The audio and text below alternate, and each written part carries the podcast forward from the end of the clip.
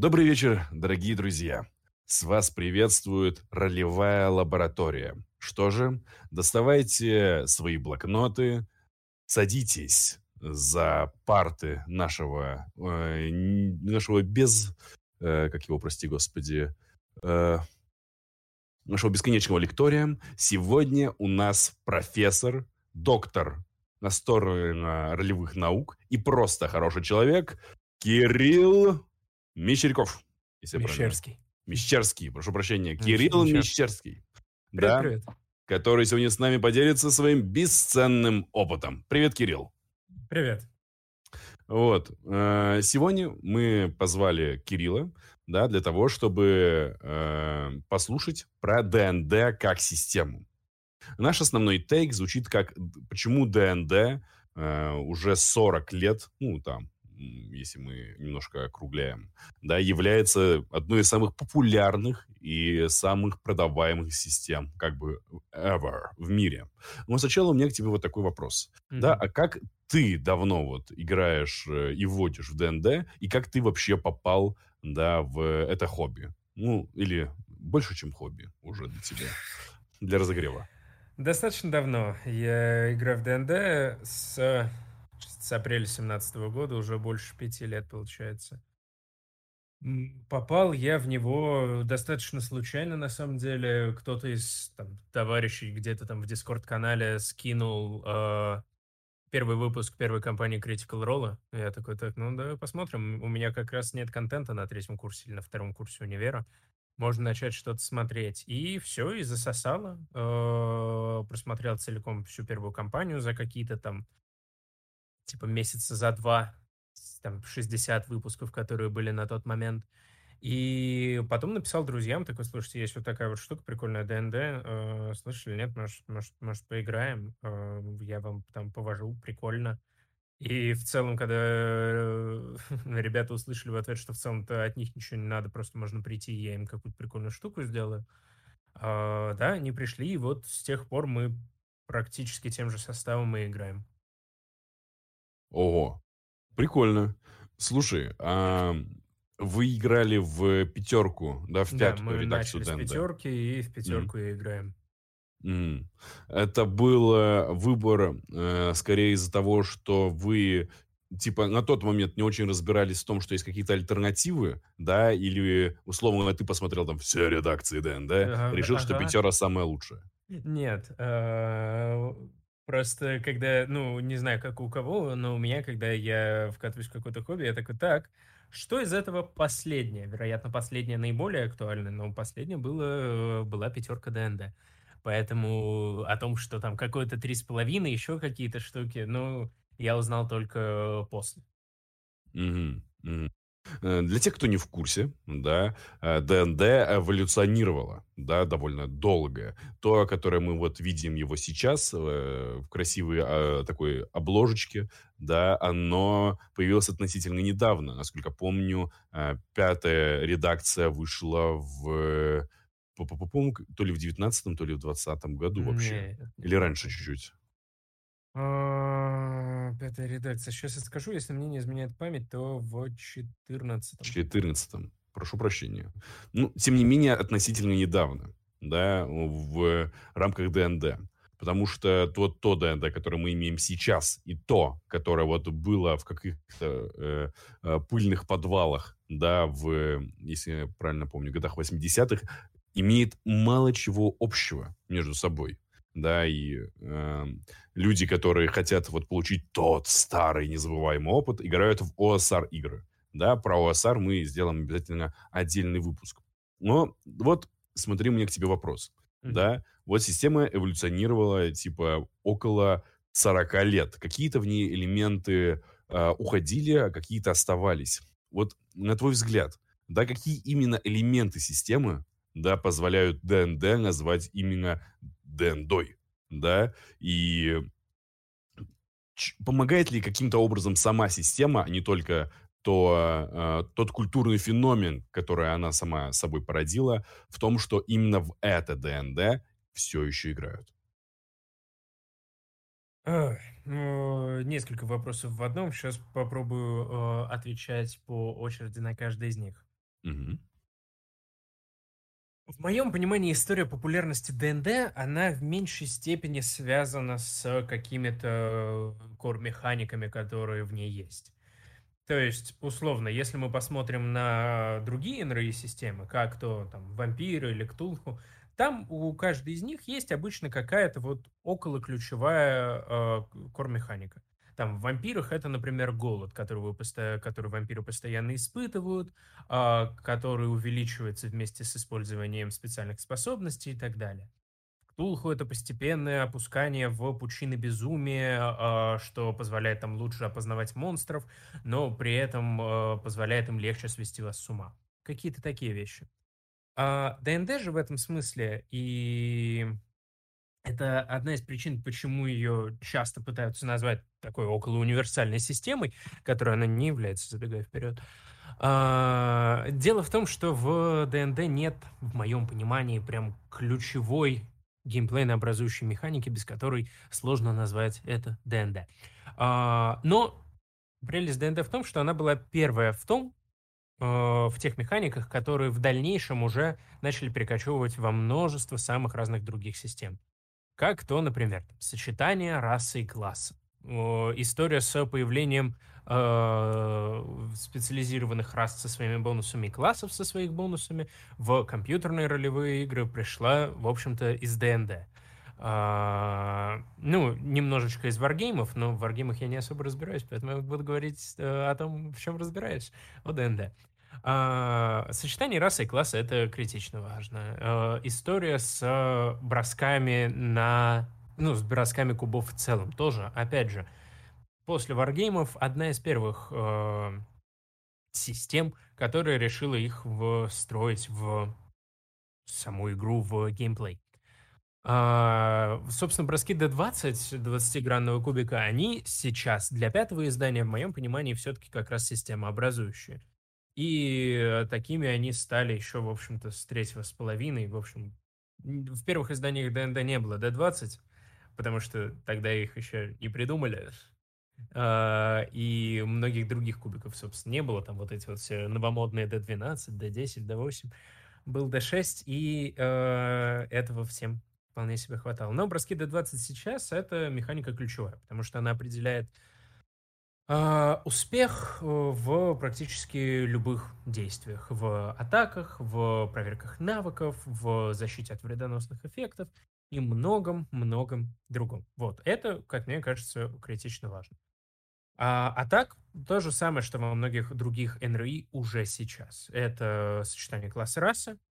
А, в ДНД удачно то, что они достаточно архетипичные, а, они понятные, потому что ты думаешь варвар, ты такой, а, варвар, я понимаю, что это. Ты видишь паладин, ты такой, а, паладин, я в целом понимаю, что это. И э, благодаря этому достаточно легко вкатиться в саму систему. Ну и, соответственно, влияние э, действий игроков на окружающий мир, но это, это как большой бонус можно записать абсолютно в любое НРИ. Вот, mm. это была, по-моему, первая часть вопроса. А вторая часть вопроса была про что? Про преимущества, которые дает ДНД для проведения игр, да? Можно сказать и так. Угу.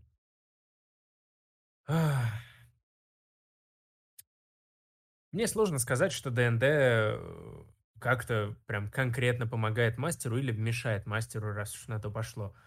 ДНД — это просто система правил, которая может либо нравиться, потому что в ней есть и какую инфу она дает, а какой не дает, либо, соответственно, не нравится.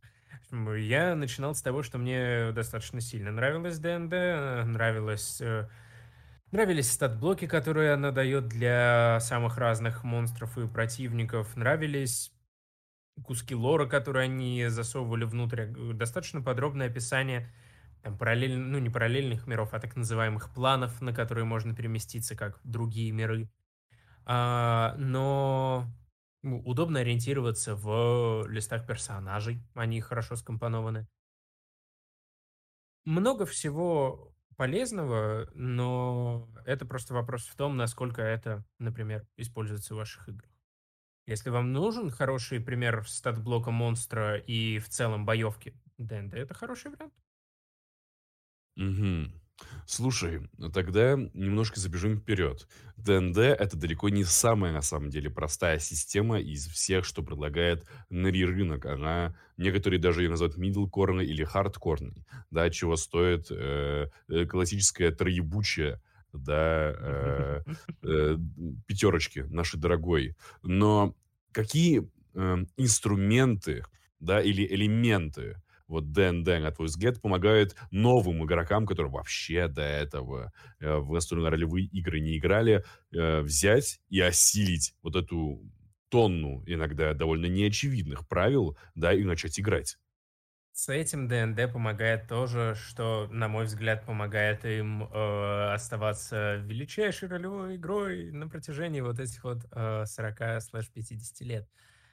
А, Глобально я вообще валю все в, не все, но большую часть успеха ДНД на успех «Властелина колец» и на весьма активное проникновение жанра средневекового такого хай-фэнтези с благородными эльфами, э, хитроумными злодеями и там паладинами на сверкающих лошадях э, в просто окружающий мир. Если сейчас э, подойти к человеку на улице и спросить, что ты знаешь про «Властелина колец», он ответит, ну, он много чего разное может ответить, но, скорее всего, как минимум, он ответит что-то формата, ну, там есть чел, он нес там кольцо, там, короче, орки и Гендальф, вот.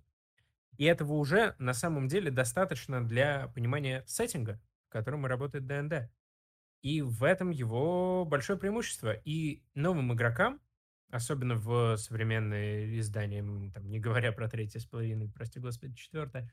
Прости, А, в пятое издание сильно помогает, ну, в, в любое издание сильно помогало вкатываться понимание того, что такое фэнтези-мир, потому что, допустим, ну, э, частая история, я готов предположить, что у многих мастеров было, э, игроки смотрят в книгу игрока и такие, так, следопыт это что?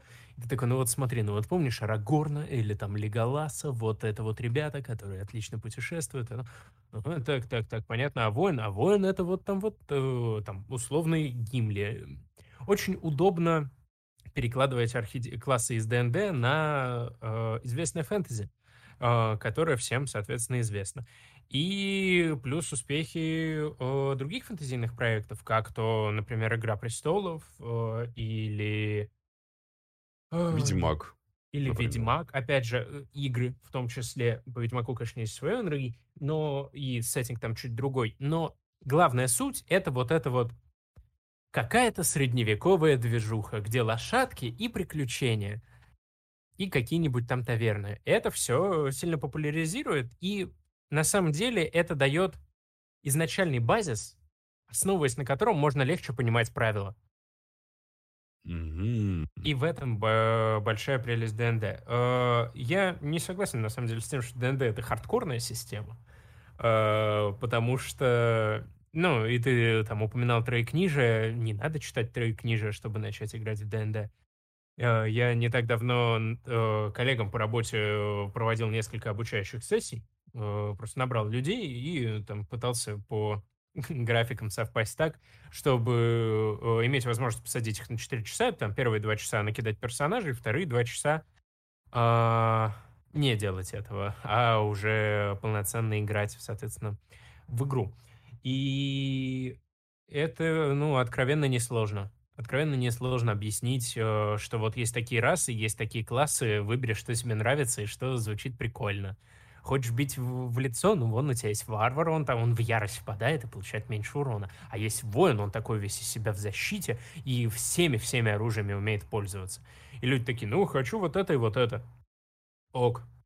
Он начинает в это играть, и все у них здорово. Если же мы говорим про другую историю, где там вот условно есть пачка, там мастера 4 игрока, которые никогда никто в ДНД не играл, и им всем надо в этом разобраться, ну, Тогда, конечно, есть сложности. Но большая, большой бонус популярности ДНД в том, что обучающих роликов по ДНД невероятное количество.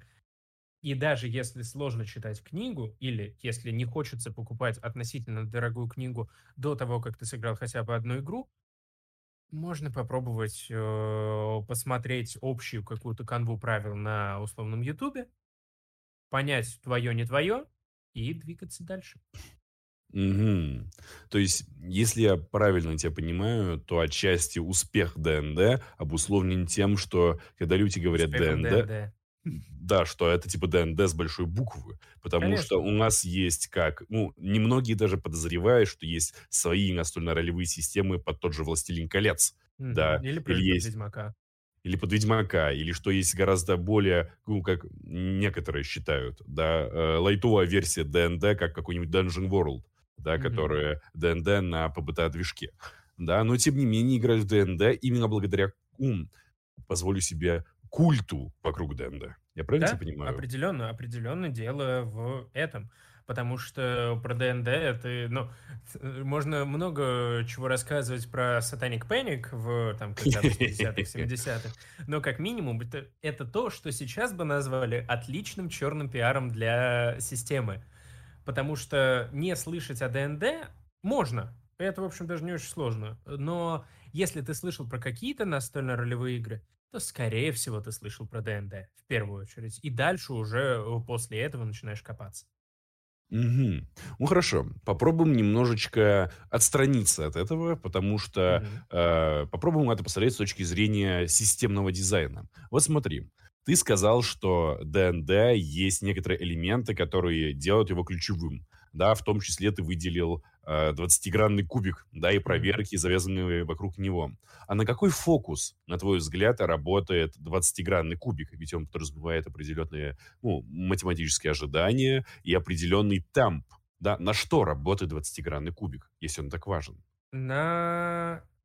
Ну, в моем понимании, э, темах, которые ты мне кидал, есть еще вопрос э, по поводу... Как же он конкретно звучал? Может быть, это был э, вопрос... Да, это был один из вопросов слушателей. А, Куда там движется ДНД, куда бы ты вел ДНД, и мы, вероятно, к нему еще вернемся. Но на мой взгляд, э, большая ценность бросков D20 и ровно то, что показывают в очень странных делах, в любом, на самом деле, шоу, где хоть как-то показывают ДНД, они всегда завязывают, ну, не всегда, но очень часто завязывают это на бросках D20. Потому что D20 — это достаточно широкий диапазон вариантов. Потому что там есть самый ужас, это один, есть самый класс, это 20 на кубе, а, Natural 20 и всякое такое. Но если говорить глобально, то все ДНД сейчас, в моем понимании, и глядя на те плейтесты, которые ребята выкатывают для One D&D, э, One D&D в скобочках шестого издания, это создание эмоций. Потому что вот у меня 20 на кубе, все, он падает, он умирает, там крит, 84 единицы урона излучением, он э, мертв вообще с рождения, все замечательно. А броски D20, они ровно про это. Про то, что у тебя есть невероятный провал, у тебя есть невероятный успех и много чего посередине. Шанс невероятного успеха и невероятного провала по 5% каждый. Все остальные 90 – это шанс просто бросков, которые двигают э, сюжет вперед в той или иной мере, но два других создают эмоции.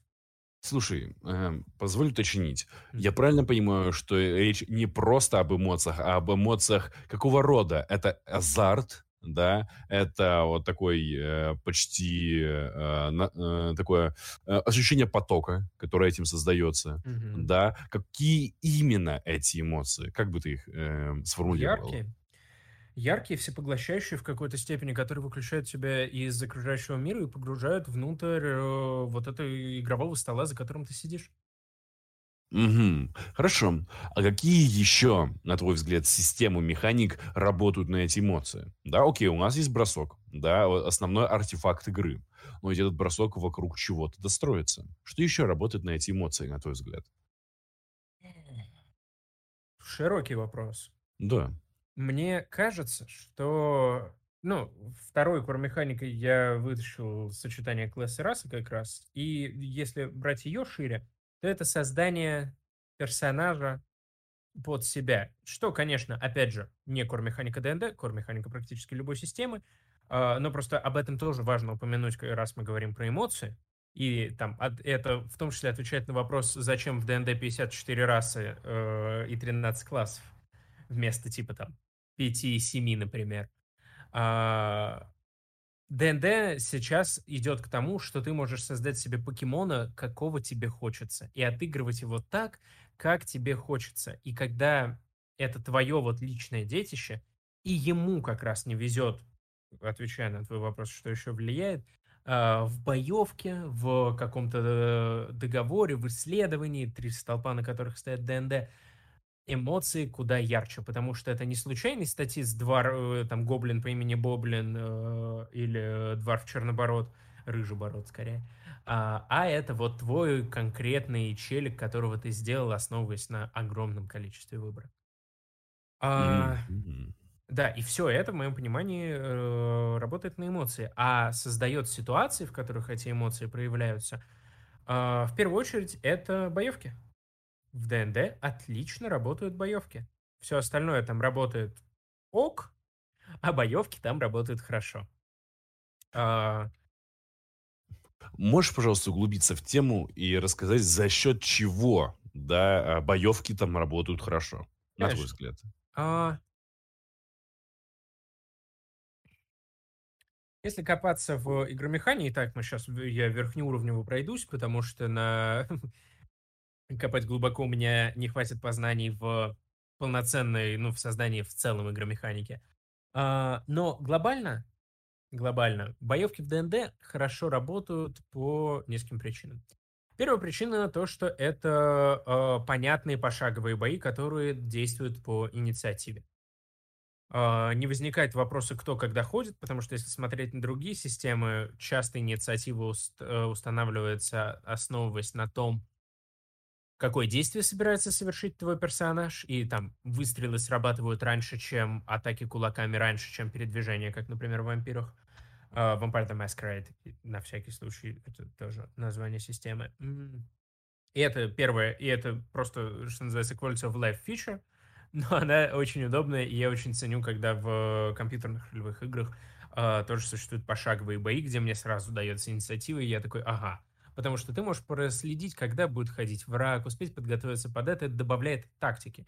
И это в целом большой э, бонус боев ДНД. Они достаточно тактичные, так, не тактичные, тактические, а, но при этом не настолько душные, чтобы этой тактикой глушить развитие драматургии внутри боя. Uh, у ДНД, ДНД в целом очень во многих местах это такая совершенно middle система, которая позволяет тебе познакомиться с тактическими боями, но не очень душными, с какими-то важными разговорами, но без uh, глубоких механик взаимодействия внутри разговора. С uh, в целом исследованиями и ловушками, но не такими ловушками, для которых тебе надо вытаскивать калькулятор. Прелесть ДНД в том, что она вот middle of the line вообще по э, большому количеству фронтов. Э, и в боевках это то же самое. Потому что если оно посередине, то с этим гораздо проще знакомиться, это гораздо проще понимать. У тебя есть возможность уйти немножечко влево и сделать бои проще, а есть возможность уйти немножечко вправо и сделать бои сложнее.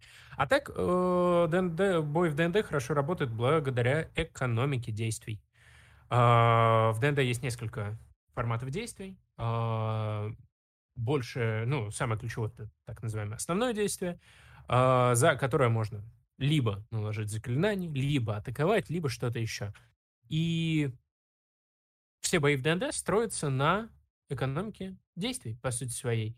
А, у кого действий больше, тот по э, теории вероятности, э, скорее всего, и победил. Потому что больше действий побеждает меньше действий. И дальше уже вступают всякие отдельные элементы. А еще наверное, один из последних пунктов, который я скажу про боевку. И тоже, кстати, достаточно важный для ДНД. Абсолютно гигантская книга заклинаний. Уф. Это то, что невероятно стреляет э, в колено новичкам, которые начинают играть в ДНД. Но эм, когда твой персонаж во время боя может э, обрушить на противников там, всеразрушающий метеоритный дождь, или переместиться там на э, почти там 100 с небольшим метров в любую точку, а, чтобы избежать столкновения. Это все очень яркие моменты. Все, бои в ДНД с там критами на бросках, с скрытыми атаками, с божественными карами у паладина, заточены на то, чтобы делать красиво. Красиво в понимании ДНД, как мне кажется, равно эффектно, равно яркие эмоции. Поэтому бой в ДНД заточен под яркие эмоции, по то, чтобы ты критовал со своего смайта, уничтожая, просто рассыпался в пыль перед тобой скелет. А, чтобы ты скрытно подкрадывался со своими там плюс 24 на скрытность, а, вонзал кинжал, и это крит, и это, там, не знаю, там 8d6 а, от скрытой атаки, плюс еще бонусы, плюс еще что-то. Mm-hmm. Бои в ДНД отлично работают на то, чтобы создавать у игроков ощущение и ожидание невероятных героических свершений, которые сейчас сделают их персонажи. Но также э, дают риск того, что у ваших персонажей ничего не получится, э, они закончатся э, и умрут. Но это зависит в первую очередь от того, как именно игру ведет мастер. Слушай, здесь, конечно, можно чуть-чуть подискутировать, потому что мне интересно твое мнение. Mm-hmm. Как кажется, система тебе немножко намекает, как именно должен действовать игрок, потому что создается впечатление, что цена вот героического подвига, а, атаки и, и какой-то безрассудной авантюрной штуки гораздо дешевле да, э, чем э, цена, допустим, глухой обороны или э, невлезания. Как тебе кажется, знаешь, в ДНД ходит такой термин, как стеклянные пушки, uh-huh. да, про персонажей э, ДНД. Э, это связано, во-первых, что ты понимаешь под этим термином, да, и я бы хотел э, услышать от тебя, возможно, э, связана ли с этим довольно важная механика, э, ну, часть боевой механики ДНД, это спас броски смерти и все, что вокруг вообще жизни и выживания персонажа крутится. Я не совсем согласен. Э, под, mm-hmm. под понятием стеклянная пушка принято понимать существо, у которого мало хп и мало условной, условной защиты, но которое при этом эм, мощно наносит много урона. Вот так вот мы цивильно скажем. Наносит много урона. Э, и решает таким образом проблемы. Там в том же самом Divinity тоже там есть же такой перк, который дает просто больше очков действия на э, всякие самые разные совершения, позволяя там 4 заклинания заход делать вместо двух или одного классических. А, в моем понимании персонажи в ДНД не настолько стеклянные пушки, потому что можно посмотреть на системы э, формата, опять же, ну, я говорю про тех, которые играл Ктулху и вампиров, там персонажи умирают сильно быстрее и сильно лучше. Uh, потому что в Ктулху можно э, схватить там один-два когти или пулю в район груди, и на этом твой персонаж фул закончится без особых вариантов как-то выжить. Uh, в вампирах ты попадаешь в огонь, или на тебя просто выходит человек с огнеметом, и ну, в целом можно писать ГГ и uh, просев в чат. В ДНД же прелесть в том, что твой персонаж падает, и есть действительно механика спас бросков от смерти, а, когда э, здоровье вашего персонажа э, опускают до нуля, он не умирает сразу, он падает без сознания и начинает истекать кровью. И там он кидает спас броски от смерти, пока его кто-нибудь не полечит или он не закончится. И вот э, все, что больше, 10 и больше на этом броске, это успех, 10, соответственно, 9 и ниже, это провал. Там 11 куба совсем плохо, 20 куба совсем хорошо. И у вас есть шанс подняться и снова вступить в сражение. И отвечая на тот вопрос, который ты задал в начале, э, про что э, бои в ДНД, и кажется ли мне, что ДНД подталкивает к определенной стилистике игры? Да, определенно. ДНД — это про героические бои. Отлично работает ДНД, когда это спасение мира, и не от какого-нибудь там интригана, который там тихо подкрадывается и аккуратно э, наускивает, такое слово вспомнил, э, другие государства против вашего. Нет. ДНД лучше всего работает, когда это история о спасении мира.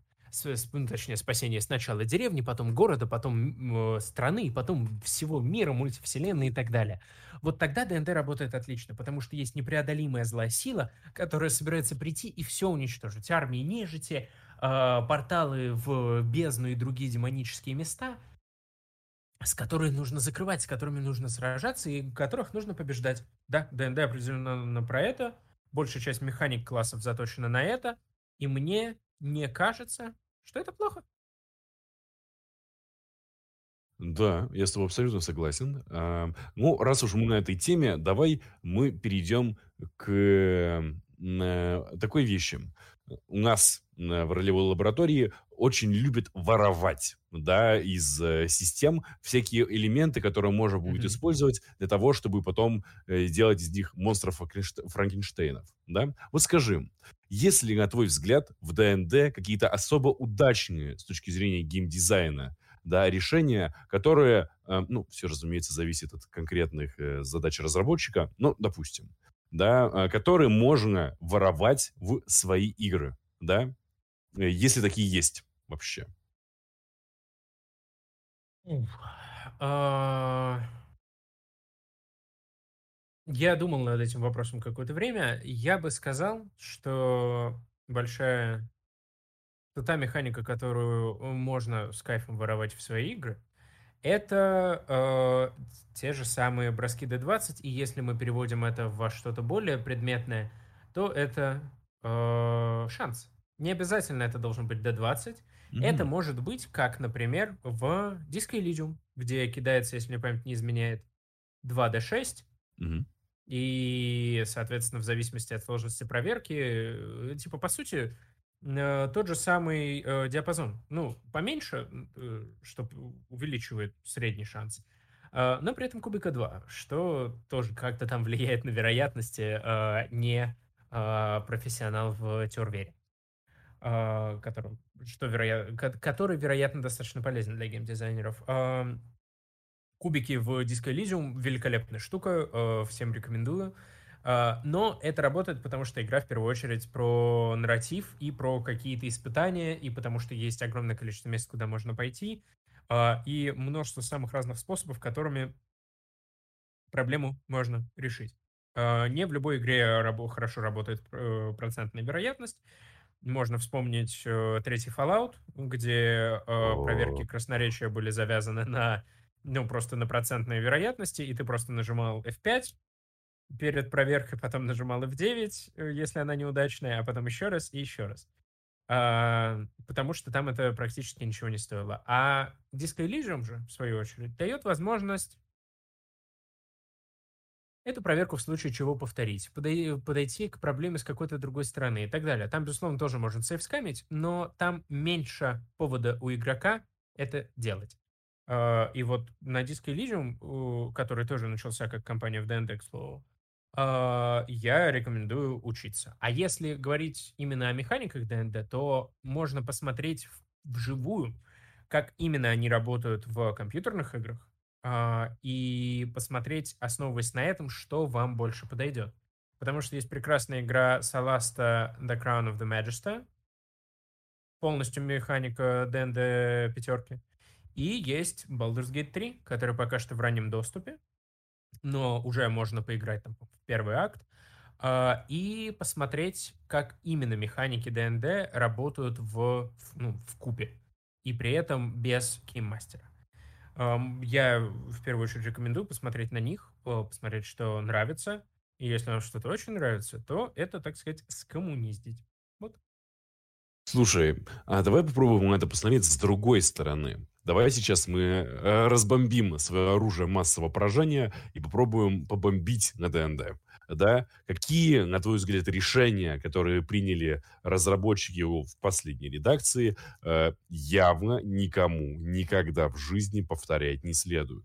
Да? Есть ли какие-то баги системы, да, которые э, меша, могут помешать, да, вот э, получать те эмоции, которые ты ранее обозначил. И забегая вперед, э, давай попробуем пофантазировать, как можно было бы решить эти баги. Или как ты их решаешь в своих компаниях.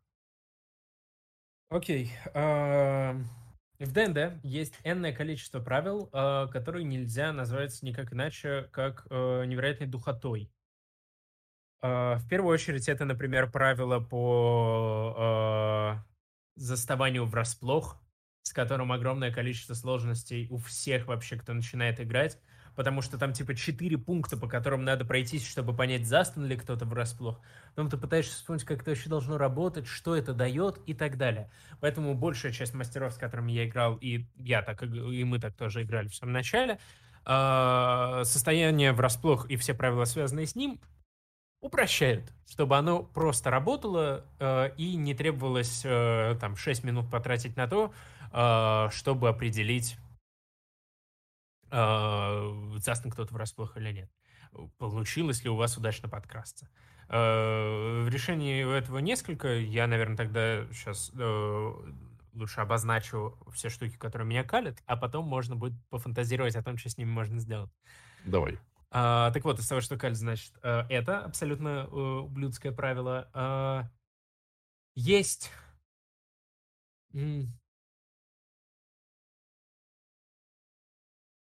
из того, что мне не нравится. И мне не кажется, что это плохо влияет на... Ну... Вот, э, то, что плохо влияет на создание тревых эмоций, потому что, ну, э, как говорят в ДНД, в книге мастера, в книге игрока везде прописано, что вот три столпа, э, три основы, на которых работает ДНД, это, значит, бои, это исследование и это социальное взаимодействие.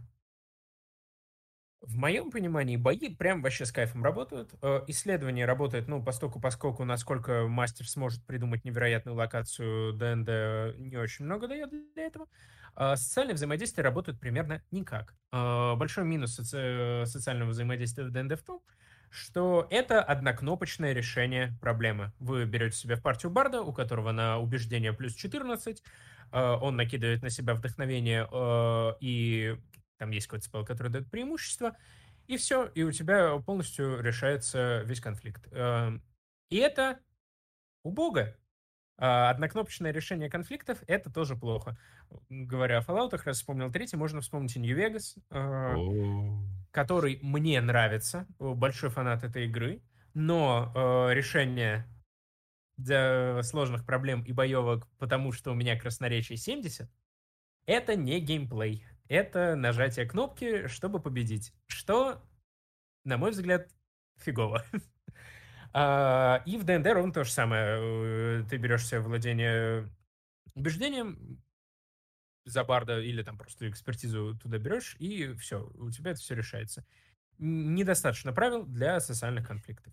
А, их, в моем понимании, критично важно докручивать, Особенно учитывая то, что э, как именно развивается ДНД, и то, что социальные взаимодействия в последнее время не обязательно заканчиваются конфликтами, глядя, особенно когда люди начинают играть, глядя на Critical Role, э, на другие проекты большие такого формата, где очень много завязано на взаимодействии между игровыми персонажами и NPC, э, не всегда есть необходимость решать э, конфликт дракой. А главное, это тоже может приесться. А еще это в целом не очень логично для приключенцев идти «Я лучше сломаю ему лицо, чем буду вообще с ними ляс точить». Это звучит как глупый приключенец, к которому есть много вопросов. Поэтому хочется, чтобы социальные конфликты были столь же, ну не столь же, но хотя бы хоть сколько-то приблизились к тому уровню сложности и проработанности, которые есть у конфликтов боевых. Вот. А, Та-та-та-та-та. А, ну и возвращаясь к этому, э, в ДНД э, все еще почему-то считается официальными правилами, что у приключенцев должно быть э, 4-6 боев в день. Да. Что они должны несколько раз садиться на короткий отдых и только потом на длинный. И у меня э, до сих пор возникает какое-то невероятное количество вопросов к ребятам, которые это делают. Как вы ставите партию в такое положение, что им надо типа 4-6 раз за день бороться, и они не могут а, там, допустим, это подземелье, и они не могут почему-то обвалить потолок, сесть там, поспать и продолжить дальше. То есть это всегда надо куда-то бежать. Это огромное количество вопросов, ну, типа, Зачем? Почему нам всегда нужно куда-то бежать? Давайте мы сделаем так, чтобы нам бежать не надо. А, и из-за этого, ну, есте- вот последняя проблема в ДНД, это то, что опыт по официальным правилам получается за бои и только, если не использовать э, историю про то, что мастер просто дает уровни, когда ему кажется правильным. Как многие делают, но моим игрокам лично очень нравятся циферки. И вот записывать и смотреть, как у них растут циферки. Поэтому нам приходится что-то придумывать, а, что если они договорились с противником, они стали их всех резать, то они тоже получают опыт. И в целом столько же. Потому что насилие не всегда решение проблемы. А, Золотые вот. слова. Что же, давай тогда попробуем, э, представим, что к нам сейчас постучалась Hasbro и такая, так, мы покупаем ваши чудесные умы, чтобы вы нам починили вот эти четыре проблемы в нашей одной из самых прибыльных, да, детищ на сегодняшний день. Да? Какие варианты вот ты, как э, мастер, можешь предложить сходу. Разумеется, речь не идет о каком-то прям супер глубоком анализе, но э, интересно, в какую сторону ты мыслишь. Начнем давай с э, вот этого... Ой, прошу прощения. Начнем давай с э, правила, ну, вернее так, э, с этой ситуации, с э, застанием врасплох, да, где, как я тебя понял, главная проблема в том, что она требует много переменных для того, чтобы это правило начало работать, и эти переменные не очевидны. Как это чинить? Как это чинить? Э, ну, я, наверное, расскажу, как э, мы это починили. Не сказать, что мы сделали это проще, но мы сделали это как минимум честнее. Потому что как сейчас это работает? Условно. Э, представьте себе такую ситуацию. Э, ваша группа идет по лесу, и из леса э, в лесу сидит, не знаю, три очень ловких разбойника, которые хотят вашу группу уничтожить. Как это работает э, сейчас по правилам? Мастер описывает. Вы идете по дороге, кидайте инициативу. Они такие, зачем мы кидаем инициативу? такой, я не могу сказать вам, зачем вы кидаете инициативу. А, киньте, я вас запишу. Ага, отлично. Вы все застаны врасплох. Э, у ваших противников инициатива выше, чем у вас, поэтому они ходят первые, выходят из леса, стреляют по вам. Ваши ходы проходят, вы ничего не можете сделать, потому что вы застаны врасплох. Ходят снова они. И, во-первых, это работает сильно хуже, чем... Да, вы идете по лесу и вдруг обращаете внимание на то, что в вас летит четыре стрелы, которые вонзаются в вас и ваших спутников. Кидайте инициативу. Так драматургически это работает сильно лучше. А, поэтому как моя, э, то, как мы это решали, это в меньшей степени история про решение механики, потому что, ну ладно, мы разобрались в правилах, не та проблема. Это решение в том, чтобы это не било по драматургии.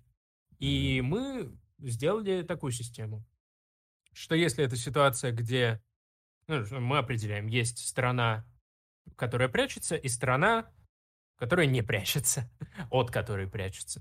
Mm-hmm. И э, дальше зависит от действий. Если страна, которая прячется, выбегает из кустов и собирается атаковать, да, тогда вот мы делаем все по правилам, и тогда все супер и здорово. Как вот как прописано в ДНД, все так, так оно и работает. Мы представляем, что разбойники вместо того, чтобы делать луки, они вытащили они все с дубинами, и с дубинами выбегают из леса, потому что, ну, э, они не очень умные. Не знаю. А, но если ситуация в целом какая угодно другая, если, например, э, группа прячется с луками или подготавливает заклинание, то мы делаем такую вещь, как сюрприз раунд. Э, вместо того, чтобы кидать врасплох и использовать это состояние, э, у тех, кто успешно спрятался, есть возможность сделать одно бесплатное действие, ну, то есть буквально весь свой ход. А, они либо стреляют, а, ну, не буквально весь свой ход, а вот действительно буквально э, заговариваюсь. А, только одно действие. Если вы собирались стрелять, вы стреляете. Если вы собирались кидать заклинания, вы кидаете заклинания, и все у вас хорошо. И так гораздо лучше получается продумывать стра э, ну, стратегию, тактику битвы. Поэтому, отвечая на изначальный вопрос нашего теоретического Хасбра, я бы разделил а, ситуацию заставания врасплох на а, столкновение в ближнем бою и столкновение в дальнем, потому что это сильно повлияло бы на улучшение драматургии. Угу. Клево. Клево, спасибо тебе большое. А как нам тогда быть с однокнопочной сцалкой? Да, если мы допускаем, ну, что это проблема, то как можно сделать социальное взаимодействие таким же, как минимум, интересным, как и боевое? Да, или хотя бы повысить э, градус э, драмы и ставок в нашей игровой сессии? Стоит посмотреть на другие системы. Стоит посмотреть на системы наподобие тех же самых вампиров, где Uh, безусловно, хуже боевка, чем в ДНД, на мой вкус. Uh, но при этом социальные конфликты там прописаны ровно настолько же, насколько прописаны боевые. Uh, в рамках ДНД это решать сложнее, потому что ДНД очень редко использует бонусы, в отличие от того же самого Pathfinder. нельзя сказать, что вот э, у вас э, рядом с тобой твои кореша, поэтому у тебя бонус плюс 4 на проверку. Это, во-первых, не решает нашу проблему, а во-вторых, э, бонусы в ДНД очень редки, и от них, в моем понимании, всеми силами надо уходить, потому что это так называемый э, дрочь. Э, это делать, в моем понимании, не стоит, и история с преимуществом в ДНД работает по большей части хорошо, особенно на наше э, желаемое упрощение, в том числе порога входа. Что можно сделать? Я сам для своих игр пока что не придумал, что можно сделать, но в моей картине мира можно из нажатия одной кнопки превратить это в череду испытаний. А, конкретно прописать в правилах, а, какого результата можно добиться а, каждым уровнем проверки. Какие аргументы могут работать на то, чтобы убедить оппонента. Что именно нужно сделать? Возможно, э, объединить, там, условно сказать, что вот вам нужно совершить три проверки, и при этом совершить их не на там среднее число в 20, а на то, чтобы в общей, су, э, в общей сложности они набрали, там, не знаю, 60 или там, 70, в зависимости от сложности. Сделать, по сути, это можно назвать аналогом ХП у противника, но и, это, и твои проверки — это тот урон, который ты которым ты убеждаешь его. И здесь можно, во-первых, сильно раскручивать самые разные заклинания, которые работают ровно на это. То есть вы добавляете 2d6 к этой проверке, вы делаете то-то, вы делаете то-то, а не просто преимущество. И также работает вариант э, с добавлением э, еще нескольких, например, навыков э, на разговор. Потому что сейчас э, навык на разговор заканчивается на убеждение, обман, запугивание и, ну, тоже связанный с этим, э, проницательность, возможность понять, что именно чувствует человек, с которым вы общаетесь. Четыре навыка на взаимодействие — это не очень много, э, потому что разных существ можно убеждать по-разному, и говорить, что вот у меня просто высокая харизма и хорошее убеждение, поэтому этого я убежу на логике, к этому я взову к его жалости, а с этим я там сделаю еще что-нибудь. Очень здорово было бы разделить эти навыки или как-то встроить их в эту нашу теоретическую систему диалоговых конфликтов. Вот как так я себе это вижу. Мгм. Хорошо. И давай, э, заканчивая вот эту рубрику, мы вспомним третью проблему, которую Hasbro нам оставила финансирование. Это, эм, если я правильно тебя понял, игровая динамика да, э, заявляется, что ну, если ДНД это про бои, значит, там должно быть 10 боев как бы в игровую сессию, да, а, как класс, ну, типа, как оптимально можно выстроить э, динамику, да, в ДНД таким образом, чтобы нам не пришлось, да, делать миллиард боев, да, за три часа, но и при этом, чтобы бои как бы не затягивались на 20 кругов, например. Да, как было в четвертом издании. Ребята там попробовали это сделать, насколько я слышал. Э, сам не играл, но там вот такие, слушайте, три, три раунда для боя это маловато, давайте мы в среднем возьмем в 10 раундов, чтобы в 10 раундов шел бой. И что почему-то никому не понравилось, и все решили забыть про это издание. С другой стороны, есть Pathfinder, который вокруг э, этого построил свою стратегию. Мы сейчас не об этом. Ну, да, и в Pathfinder все еще, по-моему, боит покороче будут. Э, 10 условных раундов. Э, да, действительно, не о нем, и я не разбираюсь в Pathfinder. Э, есть много куда более опытных людей в этом вопросе, чем я. А, так вот, возвращаясь к динамике, во-первых, перестать писать э, об этом в книгах, о том, что у вас должно быть столько-то сражений. А, а во-вторых, э, изменить... В моем понимании это решается э, изменением э, ПО монстров, то есть класса опасности, э, показателя опасности. Потому что я уже даже не помню, в какой конкретно книге это прописано, но там прописано, что вот, один монстр с показателем опасности 4 — это достаточное испытание для четырех персонажей четвертого уровня. Ты смотришь на это, и хочется плакать, потому что четыре персонажа четвертого уровня, существо с ПО-4, убивают за раунд, если они, типа, нормально собрались э, и не пропускают ходы, потому что хотят пойти в дерево, не знаю. Э, изменить ПО и сделать его в таком формате, а, ну или просто прописать это где-нибудь, не знаю, количество опыта получаемого изменить. Это уже конкретная ну, механика и математика, поэтому я, мне сложно в это погружаться. Но э, настроить э, игру так, что за день у вас два, максимум три сражения. И каждое из этих сражений, соответственно, куда опаснее, сложнее и с куда большим риском на то, что кто-нибудь из персонажей умрет. Потому что когда вы делаете 5-6 боевок за день, которые, ну, чтобы сделать 5-6 боевок, надо, чтобы они все были послабее. А, потому что у партии иначе закончатся ресурсы, и они отъедут.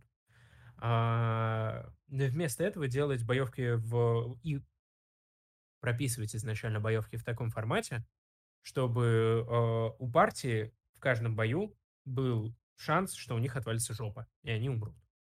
Потому что так больше эмоций, э, больше реакции и больше Радость от победы. Золотые слова. Что же, у нас остается где-то ну, растягиваемые 15 минут на то, чтобы поотвечать на вопросы нашей дорогой аудитории. Сейчас я э, тебе буду задавать вопросы, которые нам заранее присылали в редакцию лаборатории, а потом мы пойдем к нашему дорогому чатику. Что ж, давай попробуем. Вопрос э, Первый. Как может развиваться ДНД, если бы ты был главным геймдизайнером? То куда бы повел вот новую шестую часть? Ты уже затрагивал эту тему, так что э, какой бы вектор ты бы задал скорее? А, я бы, э, на самом деле, они сейчас, мне очень нравятся э, с точки, сейчас, если бы я был геймдизайнером ДНД главным э, долгих лет жизни Крофорду, а, я бы э, вел ДНД ровно туда же, куда его ведут и сейчас. В сторону упрощения и снижения порога входа. А, возможно, возможно, мне кажется, здравой идеей, сделать это... Сделать, возможно, какой-то упрощенный формат правил, а, с которым легко можно ознакомиться за одну сессию, там урезать, например, количество заклинаний и всего такого, а, и, э, ну, сейчас это делают на вот таких вот обучающих приключениях э, или обучающих там компаниях, сессиях и так далее. Но это можно прокачать еще больше, упростить еще больше, а тем, кому это интересно, кто уже вкатывается на этом уровне, давать доступ к следующим правилам. Это в целом очень ценный момент э, и в играх тоже. Последовательное обучение. Потому что особенно, ну, особенно если мы говорим про стратегии, например, э, что, где тоже это все важно. А, есть два подхода. Есть первый подход, где тебе вначале говорят, вот тебе 80 э, всплывающих окон, тебе надо разобраться со всеми ними, чтобы сделать первый ход. Удачи! А есть другой вариант, как, например, делает цивилизация, где сложность игры растет вместе с тем, как вы в нее играете. Или, ну и в целом многие другие 4 стратегии. А, и здесь я бы делал ровно то же самое. Э, Еще больше упрощал ДНД, э, на базовом уровне, чтобы еще больше народу могло в него вкатиться, и когда они от базовых правил устанут, давать им возможность делать больше штук. Mm-hmm. Не называть это опциональными правилами и не называть это начальным уровнем, потому что люди могут расстроиться, что я какой я вам новичок, я, я хочу сразу все, я не хочу ничего урезанного. А, как-то поиграться с, формули... с формулировками, чтобы а, было понятно, что на начальном уровне вполне можно играть в ДНД, долго можно играть в ДНД, до 10 уровня, не знаю, до 7 А вот дальше, если вы хотите более полноценные приключения, даже вот не более полноценные, уже плохое слово, а, еще более широкие приключения, еще более широкий спектр возможностей. Если вам не хватает того, что есть сейчас, то тогда можете попробовать вот эти вот правила. И там уже э, все списки заклинаний и так далее, чтобы угодить и тем людям, и тем людям. Вот. Угу. Дорогие коллеги из э, лаборатории, хочу обратить ваше внимание на позиционирование правил. Да, то есть э, сейчас была затронута классная тема, что дело не в том, какие правила, но и как их мы преподносим. А, следующий вопрос. Как балансить высокоуровневые битвы и делать их интересными? В идеале подробнее. Это мой бич на протяжении всего времени, что я еду в ДНД, и насколько я видел там по следующим вопросам, э, человек смотрел хотя бы какую-то часть компании. Э, балансить битвы в ДНД э, — это жопа, это сложно, и никому не рекомендую. Есть душный вариант — это брать всех противников, брать всех членов партии в плане персонажей, садиться и играть в боевку с самим собой. Это занимает около часа, иногда полтора. Это трэш, это сложно, потому что надо помнить все спылы, у всех вообще. Это жестко, э, но это отличный вариант баланса. Совсем, если вы хотите сбалансировать битву, делайте это три раза. Времени у вас на это нет, э, поэтому я рекомендую вам не э, делать этого. Как делаю это, например, я. Если вы долго играете с группой, то общее ощущение того, каких монстров в них можно кидать и каких лучше пока не надо, а, у вас складывается. А, у меня это чаще всего история про то, что партия уничтожает абсолютно нахер все, что я в них кидаю а, с разными степенями потерь. Но глобально, отвечая на вопрос, как делать интересные высокоуровневые боевки, почему я пришел не так давно, делать, основывать битву не на монстрах, с которыми вы сражаетесь, и много ли у них урона, и что-то еще, а на теме, на идее. А, есть прекрасная книжка, которую мы сейчас будем использовать в своей компании Epic Legacy э, для пятого издания. А, там тоже очень хорошо про это прописано. Там история про то, что герои могут прокачаться до 30 условного уровня, там 10 эпических уровней, невероятная способность, невероятные монстры и всякое такое. И когда пишут про эпические битвы, а начиная там уровня с 16 ваши битвы, скорее всего, эпические уже, важные, критичные для ситуации мира и так далее, основывать их на какой-то теме, на какой-то идее. Это может быть идея, не знаю, стихийных элементов. Это может быть идея времени, что время идет не совсем так в этом бою. Какие-то, э, как это на русском environmental, э, типа... испытания, зависимые от окружения в бою падающий утес, рушащийся дирижабль, Uh, монстр в какой-то момент бьет по земле и разделяет поле боя на два отдельных поля боя, которые постепенно удаляются друг от друга, и вам нужно успеть перепрыгнуть на другое место. Короче, uh, воздействие окружения на бой — это вообще супер. Жестко сложно делать, лично мне, uh, пока не очень часто это делал, но это здорово. И а, здорово, когда у группы есть задача не просто победить, а не дать погибнуть другому NPC, а не дать противнику завладеть каким-то предметом, обогнать его на пути куда-то.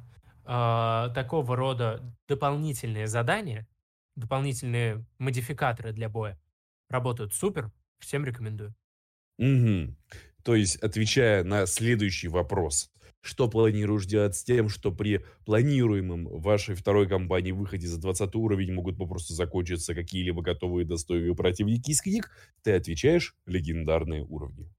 Да, легендарные уровни, там есть достаточно большое количество монстров, и есть э, механики того, как их делать. И возвращаясь к э, в этом последнем вопросу, э, предыдущему не ответил до конца, важно понимать, что баланс в ДНД — это вообще миф, и баланса там не существует. А, это тоже одна из больших проблем, которая сильно завязана на ПО противников. А, баланса нет, есть класс, сочетание классов, которые уничтожают вообще все, а, есть классы, которые не могут э, практически ничего э, по сравнению с ними. Вот, э, поэтому баланс-то миф, с каждой пачкой надо делать это лично. Что делает еще сложнее перенос правил ДНД в компьютерные игры. И Что ж, да, баланс, он осуществляется не в абстракции, а балансировка на какую-то конкретную идею. Так что каждому мастеру придется балансировать э, под свои нужды. И следующий вопрос, который э, явно оценят э, твои преданные поклонники. Итак, что побудило тебя забанить, забанить монахов это, если что, э, один из игровых классов ДНД. Во второй компании бесценного опыта. Всем рекомендую. Что, по твоему мнению, в этом классе не так? Интересно слышать, что я забанил монахов. А, это в целом совет, если вы когда-либо будете играть за игровым столом. Есть э, расхожий миф, что мастер всегда прав. А, это по моему личному мнению, э, вы можете играть как вам угодно, и это самое ключевое, что вообще есть в любых настольных ролевых играх. А, на мой взгляд и на взгляд нашей партии, мастер всегда прав. Это а, плохая установка. Это плохая установка, которая ведет к деспотизму, а, к нежеланию слушать окружающих людей и так далее. Мастер не всегда прав. Общее решение стола всегда правильно. И если мастер говорит, слушайте, ребят, я сейчас здесь это упрощаю, потому что так будет лучше, и все говорят, да, да, супер, окей, это не мастер всегда прав. Это мастер сказал, что он хочет сделать, и все на это согласились.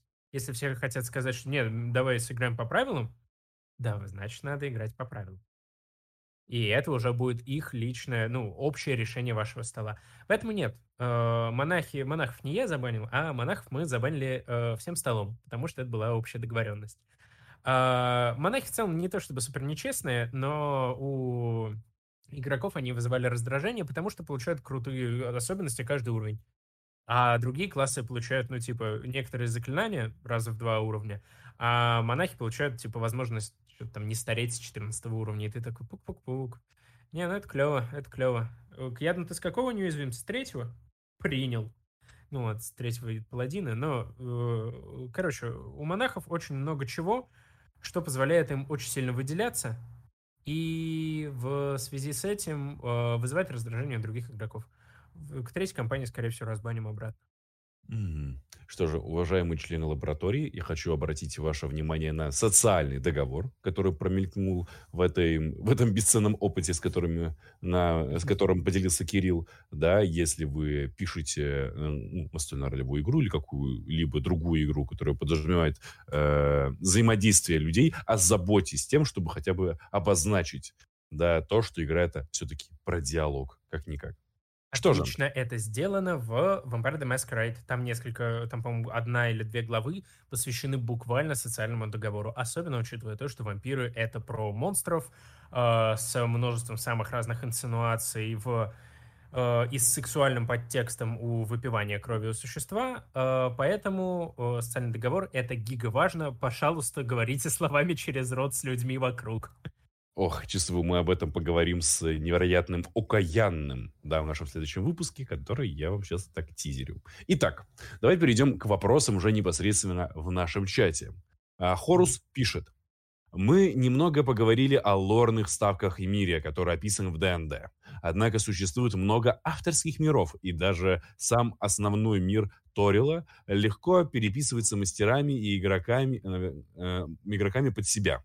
Насколько я знаю, у Визардов существует даже такое понятие, как «ваш мир забытых королевств». Такое богатство и многообразие сеттингов – это фича системы. Получается, мир у них намеренно заложен гибким. Да. А, это, опять же, Э, следует из того, что ДНД э, миллиард лет, э, и огромное количество есть книг, лора по старым изданиям и всему такому. Требовать от игроков, и тем более мастеров, которые вкатываются в систему, разбираться в лоре любом, особенно если он многостраничный, это плохо. Это еще больше повышает порог входа, и делать так, в моем понимании, не надо. А, ребята открыто говорят, делайте, что хотите, играйте душой. А, и я это уважаю, потому что я лично «Лорд забытых королевств», в общем-то, особо и не читал. И просто часть из него использую в своей компании, и даже это нарративно обыгрываю. И в целом ДНД и его глобальный пардон, его глобальный лор позволяет это нарративно отыгрывать концепцию мультивселенной. Делать мир под себя таким, как он вам нравится, это очень здорово, и это не только в ДНД. Э, если мы говорим про тех же вампиров, то там это делается в рамках города, в котором происходит система, происходит, точнее, события компании. Э, и это ваш город, вы делаете его так, как вы хотите, и подсвечиваете те моменты, которые вам нужны. Это у них тоже активно прописано. Вот. Угу. Что же, напоминаю, что главный спонсор ролевой лаборатории – это гильдия воров Анкмарапорка. Воруйте и без озрения совести, воруйте и будьте счастливыми. Итак, э, следующий вопрос от Ним. Э, плохо ли то, что в пятерке менее строгие рамки алаймента и во время игры ему уделяется меньше внимания? Вообще, давай чуть-чуть расширим вопрос. И что ты вообще думаешь об этой э, механике, или уже артефакте прошлого, как элайменты.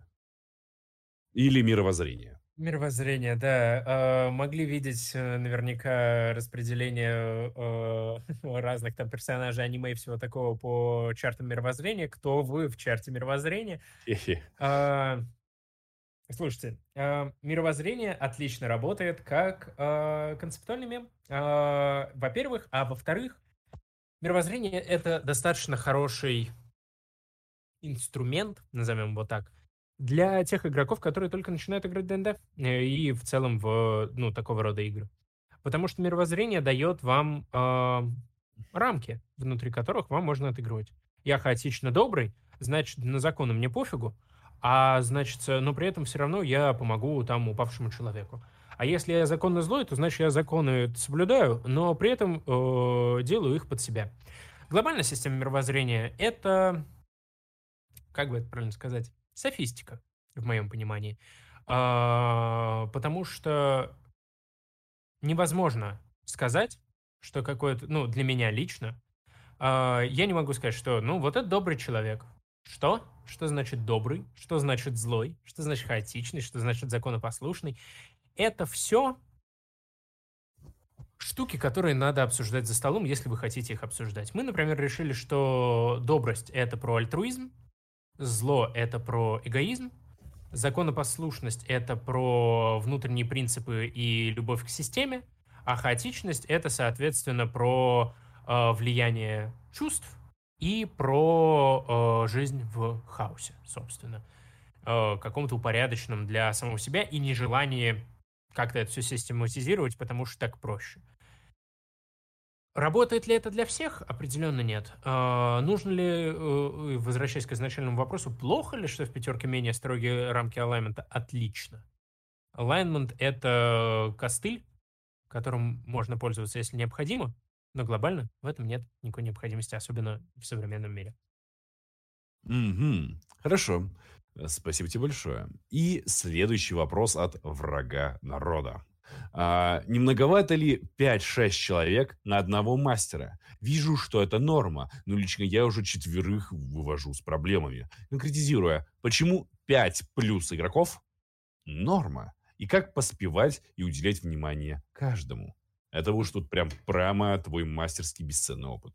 5 а, плюс игроков — это не норма. А, норма — это 3-4 игрока. 5 а, плюс игроков — это действительно дохрена. А, к этому надо приходить. А, что с этим можно делать? А, если ты выводишь четверых с проблемами, надо понимать, что это за проблемы. И это в целом очень ценно. То, к чему мы пришли после долгих, типа, после скольки, ну, собственно, пяти лет игры, это то, что после партии мы всегда делаем, э, ну, сейчас мы начали это вообще записывать и выкладывать на нашу бусте, мы обсуждаем партию. Мы обсуждаем, что нам понравилось, что не понравилось, что сработало, что не сработало. Это такой, ну, рефлексия, по сути своей. Э, обсуждаем, как можно улучшить наш игровой опыт.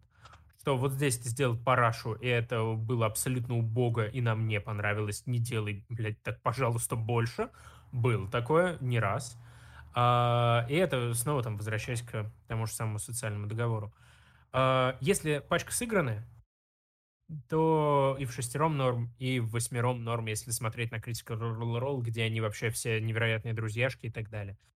Им норм восьмером, потому что они невероятные друзьяшки, они отлично чувствуют друг друга и так далее.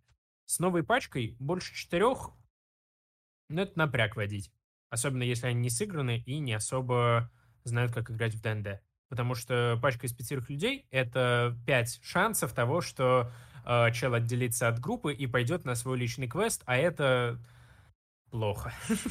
Чаще всего. И очень сложно для начинающих мастеров. Э, как уделять внимание каждому? Э, говорить с игроками. Вне партии, внутри партии. Спрашивать, «Эй, как ты видишь развитие своего персонажа? Что ты хочешь от этой игры? А, это вообще отличный вопрос, который стоит задавать перед началом кампании. Что тебе надо, что ты хочешь, какое развитие ты ждешь? Потому что мастер внутри э, системы ДНД, да и в целом, в моем понимании, практически любой, это тот игрок и участник э, за столом, которому необходимо очень остро реагировать на запросы группы. У группы есть запросы, у мастера есть ответы, и вместе с этим э, трансформация этих, собственно, запросов. Улучшение, докручивание, соединение воедино и так далее. Вот, надеюсь, ответил. Более чем. Что же, время традиционной неловкой паузы. Если вдруг кто-то хочет высказаться вживую или э, написать вопрос, у вас есть на это шанс, а пока обращаю внимание на чудесную рекомендацию Кирми про э, Kids on Bikes, да, где хорошо рассматривается э, социальный договор. Итак, если кто-то, кто хочет высказать э, какой-то вопрос, который требует устной артикуляции, слова благодарности, признания в любви, ненависти и так далее.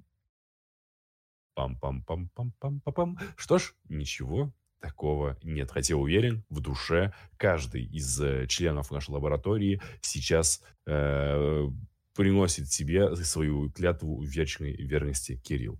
Что же, дорогие друзья, э, с вами был э, лаборант Арк, с нами был профессор э, настольно, настольно-ролевых наук Кирилл Мещерский, и это была ролевая лаборатория. Кирилл, спасибо тебе. Тебе спасибо, спасибо вам всем, что пришли. Обязательно приходите послушать Алису из Окаянного. Она невероятно мощно разбирается в системе вампиров. И оттуда вы можете вытащить очень-очень много чего интересного. Всем рекомендую. О, да. Что же, ждем с нетерпением наших будущих встреч. И, Кирилл, спасибо тебе за то, что поделился с нами сегодня своим бесценным опытом. Друзья, ставим Всегда, лайки пожалуйста. и подписываемся на этот чудесный канал. Что же, хорошего вечера. Пока-пока. Пока. -пока. Пока.